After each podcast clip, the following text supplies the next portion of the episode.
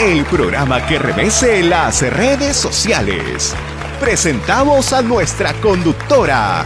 Bienvenida, Leslie.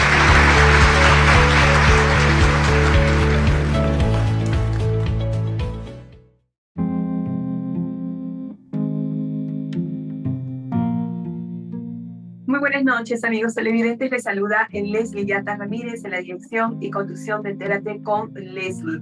En nuestro bloque jurídico e internacional tenemos a un distinguido experto mundial de derechos humanos, Marco Odello, de nacionalidad italiana. Eh, él es profesor de la Universidad Aberystwyth de Gales. Vamos a conversar con él todo lo que significa la... Eh, transversalidad de los derechos humanos en el marco de pandemia. Es importante que tú estés informado de este tema. Has conocido lo que es la pandemia, has conocido lo que pone en peligro la pandemia, la salud, ¿no? la vida de las personas, pero entre sus efectos colaterales daña ¿no? otros derechos fundamentales, como es el caso de el trabajo, la alimentación, la vivienda. ¿Por qué? Porque con el tema de pandemia ha puesto también en crisis a las empresas, a las instituciones del propio Estado, ha recortado presupuestos y eso ha hecho que personas sean despedidas de su trabajo, se quedan sin trabajo y al quedarse sin trabajo, no eh, aumenta la agonía en el grupo familiar porque no se tiene para cubrir necesidades básicas, alimentación, pago de deudas, servicios como agua, luz, teléfonos, celulares, ¿no? Si por ahí tienes una, un crédito hipotecario, tienes créditos o, cuentas en los bancos que pagar, entonces se dificulta terriblemente cuando estás desempleado. Eh, o cuando un, grupo o cuando el cónyuge, eh, el papá o la mamá se quedan sin trabajo o uno de ellos, pues la carga, la canasta familiar se reduce y la carga de deudas aumenta.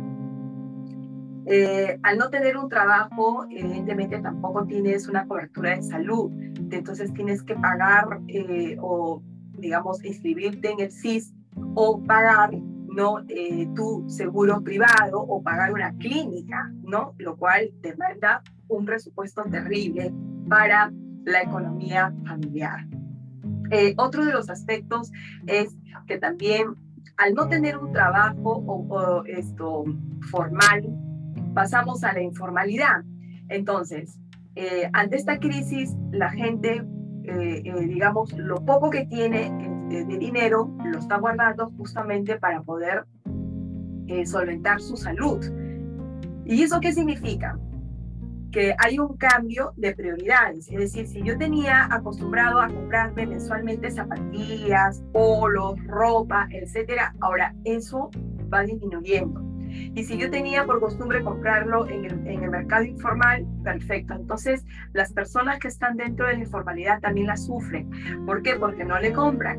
Entonces, y ellos eh, trabajando de esa manera pagaban un cuarto y ahora no pueden pagar el cuarto y se ha visto que han tenido eh, la obligación de eh, incluso de, de, invadir no zonas intangibles, terrenos intangibles, lo hemos visto en el lomo de Corvina, por ejemplo, en el Perú. ¿Por qué hago estos ejemplos que sí son crudos, tristes, emocionalmente hablando? Sí, porque es la forma como podemos explicar cuán importante es que los estados, los gobiernos adopten una política de derechos humanos, una política pública, ¿no? De derechos humanos, donde pongan al centro a la persona, pero sobre todo el tema de salud. Hoy en día, si la salud como derecho constitucional fundamental y como derecho humano universal eh, estuvo relegado en el, mundo era un derecho a la que no se le daba tal vez la mayor importancia. Hoy sabes perfectamente, gobierno, Estado, ciudadanía, sabes perfectamente que si tocamos la salud, mira todo lo que, lo que ha provocado esta pandemia.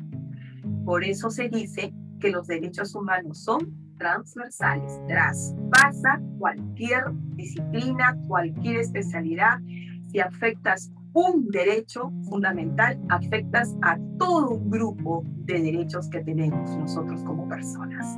¿no? Entonces, hablamos de la interdependencia, de la vinculación de derechos humanos entre sí y de la transversalidad. Quiere decir que todas las disciplinas, las ciencias, las especialidades tienen y aterrizan en el campo de derechos humanos. Atención con esta entrevista a Marco Modelo que nos explica, ¿no? ¿Qué cosa es la transversalidad de los derechos humanos en el marco de pandemia? No te muevas de nuestra sintonía www.entreteconleslie.com. Pausa comercial y regresamos con Marco Odelo y con la conducción especial de Luis Felipe Polo, un abogado experto en derechos humanos. Así que esto va a estar muy interesante. No te muevas. Muy buenas noches, amigos televidentes. Bienvenidos al bloque de actualidad jurídico e internacional de Entérate con Leslie. Estamos aquí con un distinguido invitado, Marco Delo, de nacionalidad italiana. Él es profesor de la Universidad de Aberystwyth de Gales y con Luis Felipe Polo, que me va a acompañar esta noche en la co-conducción del programa para tratar con Marco Delo el tema de la transversalidad de los derechos humanos en el marco de pandemia. Muy buenas noches a ambos. Muchas gracias por este enlace con Entérate con Leslie. Marco, muy buenas noches. Luis, muy buenas noches. Buenas noches. Buenas noches. Marco, ha sido un placer contactarte nuevamente y empezamos esta entrevista, estábamos conversando un poco en interno y esto, plantearte esta problemática, cómo concebimos la o cómo podemos entender ¿no? la transversalidad de los derechos humanos en el marco de pandemia y si, si los estados, los gobiernos eh, en esta eh, en esta circunstancia que le ha tocado vivir a la humanidad, eh, van a tener que reformular ¿no? sus políticas de Estado. Sí, mm, yo creo que el tema de la transversalidad eh, y de la relación entre derechos humanos se hace bastante evidente con este tema de la pandemia.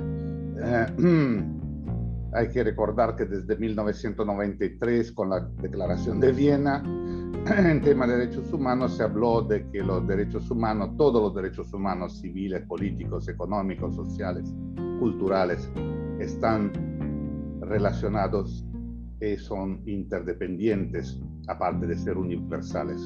Esta es la filosofía fundamental de los derechos humanos.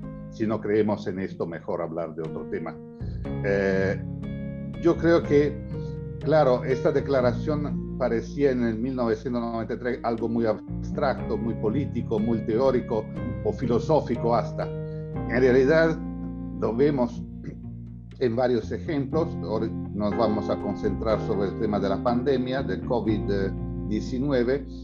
Eh, y todo el debate que vemos en distintos países, que creo que son los mismos debates que tenemos en todos los países eh, por qué tengo que vacunarme, por qué tengo que estar en casa, por qué tengo que ponerme la mascarilla o por qué no tengo que salir de vacaciones, por qué no puedo subir a un avión. Eh, todo esto me parece que en parte lleva una serie de problemas, eh, problemas que los estados y los gobiernos de los estados están enfrentándose, eh, pero también el concepto de derechos humanos. Eh, podemos entrar más en detalle si quieres después.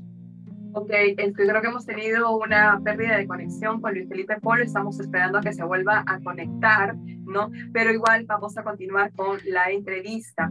Eh, mira, por ejemplo, cuando hablamos de transversalidad e interdependencia de los derechos humanos, tú lo has dicho, es una filosofía fundamental de los derechos humanos, pero que ha sido difícilmente comprendida ¿no? Eh, por los gobiernos, por los estados. Eh, por ejemplo, ¿qué opinión o qué reflexiones sacamos, esto, Marco, respecto al derecho a la salud? Es un derecho fundamental, ciertamente, eh, pero lo hemos tenido ahí como un derecho relegado, ¿no? sin embargo, hoy con el con la pandemia, mira toda la exploración que ha hecho la afectación de un derecho a la salud, hasta la pérdida de trabajo, pérdida de viviendas, ¿no? aumento de la informalidad en nuestras economías, una crisis terrible, aumento de pobreza, ¿no? Mira todo lo que ha marcado la afectación del derecho a la salud en el marco de pandemia. ¿Podrías tú un poco eh, explicarnos o, o, hacernos una reflexión sobre este punto en específico? Sí, yo creo que en este sentido, lo que estamos pasando desde hace más de un año, eh, desde marzo más o menos del 2020, eh, que todo el mundo ha sido afectado más o menos antes o después, eh, es que es cierto que estamos hablando de un derecho a la salud, pero aquí vemos que para mantener o preservar o proteger un derecho a la salud, que la gente no se muera en un hospital con una terapia intensiva, eh, y son miles de muertos, estamos hablando de miles de muertos, no estamos hablando de unos pocos. Todo esto afectado por las medidas que se han tomado por los distintos gobiernos, más o menos, eh, afecta a otros derechos, por ejemplo, el derecho al trabajo, o el derecho a la vivienda, o el derecho de moverse, o el derecho de reunión, o el derecho de eh, vacaciones, hasta estamos hablando, o la escuela. ¿Cuántos niños no van a la escuela porque se han cerrado las escuelas para evitar el contagio? Eh, la educación.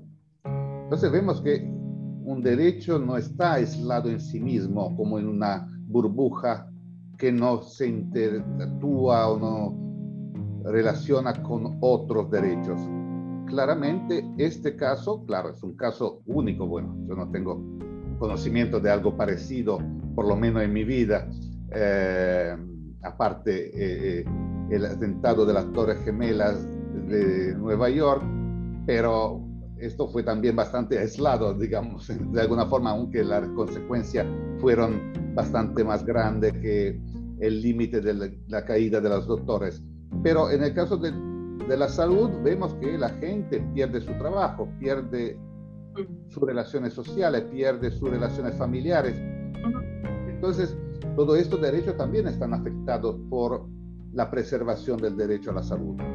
En ese sentido, yo creo que los estados o distintos estados han tomado distintas medidas, no toda la misma, eh, pero más o menos por ahí vamos. O sea que eh, tratar de preservar el derecho a la salud consigue o implica eh, limitar otros derechos pero esto está también incluido eh, en el concepto de derechos humanos. O sea, casi todos los derechos humanos, aparte de la prohibición de la tortura, de la esclavitud, eh, son, el principio de no discriminación, son todos derechos relativos. Entonces, la relatividad implica que para preservar uno puedo limitar otro, eh, como el derecho a manifestación o el derecho a la libertad de movimiento. Mm. Entonces, esta disputas, estos discursos eh, que nunca acaban en la talk show de la, eh, nuestra televisión, eh, muchas veces no tiene mucho sentido. Claro que hay que cuidar el respeto de los derechos, pero del otro lado hay que saber que los derechos son limitados. Mi derecho a la libertad de expresión termina cuando voy a infringir el derecho a la dignidad de la otra persona. No es que yo puedo decir cualquier cosa vamos a dar, vamos a dar eh, a Luis Felipe Molo, que gracias a Dios ya nos reconectamos con Luis Felipe. Eh, Luis Felipe, adelante. Sí, muchísimas gracias. Una de las cosas, Marco, que, que se ha visto eh, en este último año en el mundo es que tal como tú dices, efectivamente ha primado el derecho colectivo al derecho individual. Y obviamente por, por, por justas razones. Además, no era un capricho de los gobiernos, sino era preservar la salud. Eh, sin embargo, todavía hay gente que, que, no entiende eso, ¿no? Hay, hay gente que cree que efectivamente se le ha coartado su derecho individual, el derecho a la libertad de locomoción, el derecho a la libertad de movimiento, a la manifestación. Es más, yo vivo en California, por ejemplo, y, y aquí que en Estados Unidos ya se están levantando muchas de las restricciones. Como ustedes han visto, el CDC ha dicho que la gente ya puede ir sin máscaras. Sí, estamos vacunados, pero todavía eso va a depender de cada estado. Acá en California todavía no está aprobado eso. Sin embargo, ayer ya en las calles habían aquí manifestaciones eh, contra el gobierno y diciendo de que todo esto de la, del coronavirus es falso, que la vacuna es una trampa y que la gente no se vacune, ¿no? Están haciendo un llamado. Eh, pero sin embargo, estas personas que están opuestas a este derecho a la salud también tienen derechos humanos. Lo que pasa es que no lo conciben porque no los conocen o porque falta desde las sociedades estrategias que puedan sensibilizar en el tema de los derechos humanos. Ahora, yo, yo creo en lo personal que si esta es una estrategia, el, que no, el que se haya pedido que no se usen las máscaras, yo creo que es una estrategia porque cuando comiencen a contagiarse aquellas personas que no se han vacunado, prácticamente van a obligar a que se vacunen y así conseguir el 80-85% del efecto rebaño para tratar de controlar el virus. Pero digamos, ese es otro tema que, yo, yo, creo que es eso, pero sin embargo oficialmente no se está diciendo. ¿Cómo hacer, eh, Marco, para crear en las sociedades esa sensibilización por el tema de los derechos humanos? Mm. Bueno, yo creo que aquí estamos hablando más allá de la pandemia, porque eh, la pandemia es ahora, pero la sensibilización a los derechos humanos tendría que ser un trabajo un poco más amplio, eh, que los gobiernos muchas veces se olvidan eh, cuando todo sale bien o más o menos bien. cuando salen la cosa mal, después se enteran de que hay derechos humanos a veces. Yo creo que en ese sentido, el tema de educar a una transversalidad en se habla también de la interculturalidad de los derechos humanos. Eh, es un elemento importante tanto en, tiempos de paz como en tiempos de conflictos y hasta para evitar los conflictos eh, o en posconflictos, por ejemplo. Eh, muchos estudios hacen referencia en las situaciones de posconflictos como reeducar la gente a la convivencia civil pacífica. El otro día estaba leyendo un interesante artículo que dice que el, el término paz viene de una raíz indoeuropea, que es de la India, que eran las antiguas civilizaciones que después llegaron a Europa antes de los romanos, eh, antes de los griegos, eh, o antiguos griegos, antiguo romano. Y paz viene de una raíz que dice pag o pac, eh, que después en, el latín, por ejemplo, se volvió la palabra pactum, el pacto en, español. Paz y pactum tiene la misma raíz indoeuropea de una palabra que quiere decir algo asentado, algo definido, pero también algo vinculante. Me fui bastante atrás. ¿eh? Pero esto para entender que cuando hablamos de derechos humanos, el pacto de derechos civiles, económicos, sociales, culturales, eh, la paz, están relacionados, aunque muchas veces no lo vemos. Entonces sería una función de los estados en tiempos normales, sin pandemias, sin guerras, sin revoluciones, tratar de educar a los ciudadanos en todos niveles, probablemente empezando por los niños, porque son los ciudadanos que vendrán mañana, eh, en un respeto y un entendimiento de qué son los derechos humanos, porque la gente habla de derechos humanos sin saber de qué están hablando. Muchas veces lo utilizamos como parte de un discurso político. Luis Felipe no me va a dejar mentir que, por ejemplo, en el Perú, no, eh, el, tema, eh, esta, eh, esta, explosión de, de, de derechos humanos violados en el tema de pandemia es que una persona pierde su trabajo, no tiene cómo alimentar a su familia, eh, hay otras prioridades. Si tenías una casa alquilada o un cuarto alquilado, ya fuiste, ¿no? O sea, decir, se te vino la noche encima y terminamos en lomo de corvina, ¿no? Está invadiendo terrenos de zonas intangibles y ahora se suma, además de la salud, además de las vacunas, se suma el tema de vivienda, ¿no? O sea, de la necesidad de que hay personas que perdieron incluso su vivienda porque perdieron su trabajo, no tienen dónde vivir y se van a invadir lo primero que encuentran, ¿no? Entonces, esto está explicando de una manera agresiva, o sea, con un par de cachetadas encima, por así decirlo, para hacernos reaccionar qué han hecho los estados y los gobiernos, ¿no? Por los derechos humanos. Entonces ahí rescato lo que dice Luis Felipe, cómo trabajar esa sensibilidad en los estados, en los gobiernos, inclusive en la comunidad internacional, ¿no? Inclusive en la comunidad internacional porque a veces se adoptan posturas muy convenientes, ¿no? Y se olvida del enfoque de integralidad. Luis Felipe. Sí, justo retomando, Marco, lo que decía Leslie, ¿no? Eh, las organizaciones internacionales, yo creo que en el año 2020 eh, les ha afectado también el tema de la pandemia, porque la reacción de muchas de ellas han sido demasiado lentas en términos de preservar los derechos humanos. Obviamente, la excepción ha sido la Organización Mundial de la Salud, pero por obvias razones, porque era, era lo que le tocaba. Si, si antes yo decía en una clase, si antes la OMS no era tan conocida, ahora posiblemente sea la organización de Naciones Unidas más conocida que existe, mucho más que UNICEF, mucho más que UNESCO incluso, pero por las circunstancias. Ahora, políticamente hablando, eh, yo creo que las organizaciones internacionales sí han tenido, a, mi modo de ver, una actitud de retroceso o de suspenso para ver qué estaba pasando con el mundo. Eh, han reaccionado demasiado tarde, los llamamientos a los países han sido esporádicos, demasiado tardes, porque yo creo que los estados, eh, para comenzar, ningún estado ha estado preparado, incluyendo Estados Unidos, pero sin embargo en Estados Unidos, a pesar de haber tenido a Donald Trump como presidente, existieron esas políticas sociales que para un país capitalista muchos no lo entienden, pero con ayuda a los que han perdido el trabajo en temas de salud y todo eso. Ahora con Biden la cosa ha sido reforzada de mejor manera.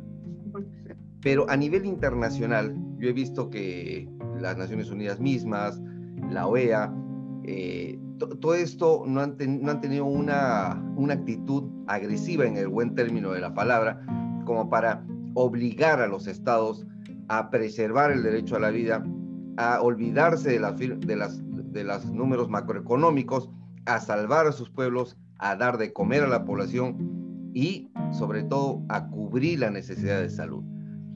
Eh, por, eso es que los derechos humanos están como están, porque cuando hay derechos humanos, eh, como tú mismo decías, cuando se conviene, sí los derechos humanos son buenos, pero cuando no se conviene, los derechos humanos no sirven para nada y solamente los que trabajamos en eso somos los comunistas, los socialistas, los que no queremos nada más que defender una causa política que no es cierta.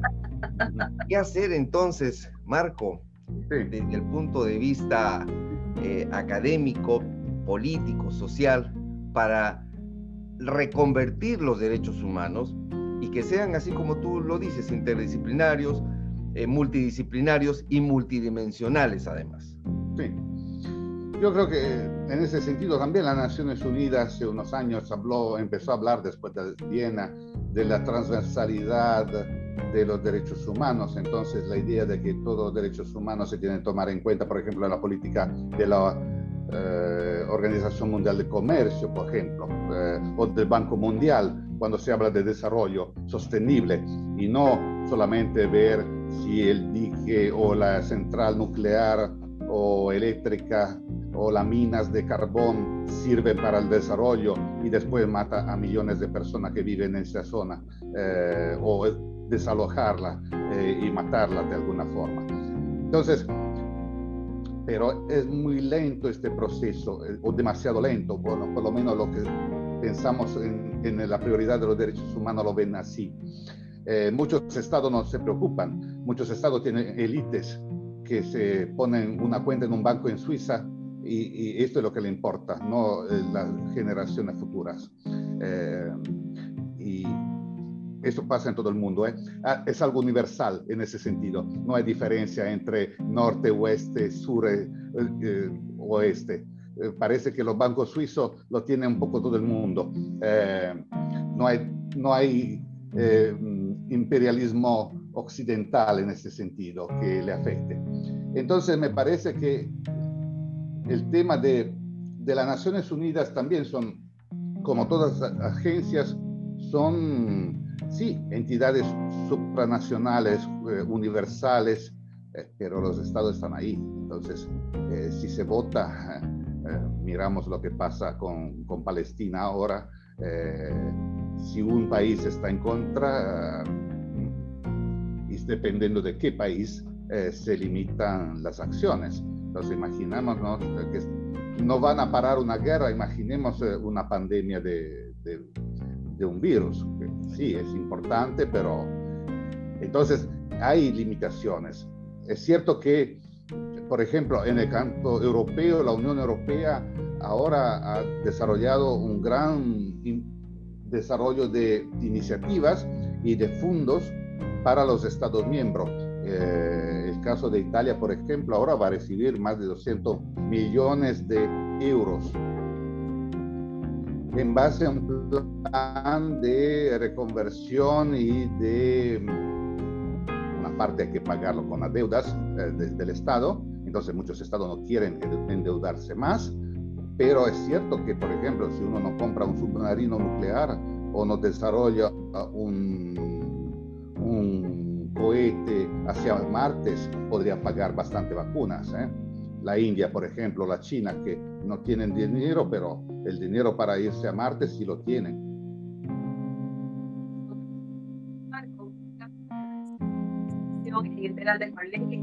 muy tirano, tenemos que cerrar la entrevista, pero nos ha quedado realmente claro la transversalidad de los humanos, la multidimensionalidad de los mismos y la poca importancia que los estados y gobiernos realmente le han dado al tema de me quedo con una frase célebre que tú nos acabas de ilustrar en esta entrevista, que es educar en, la, la en, el tema de la interculturalidad, en el tema de la transversalidad y de la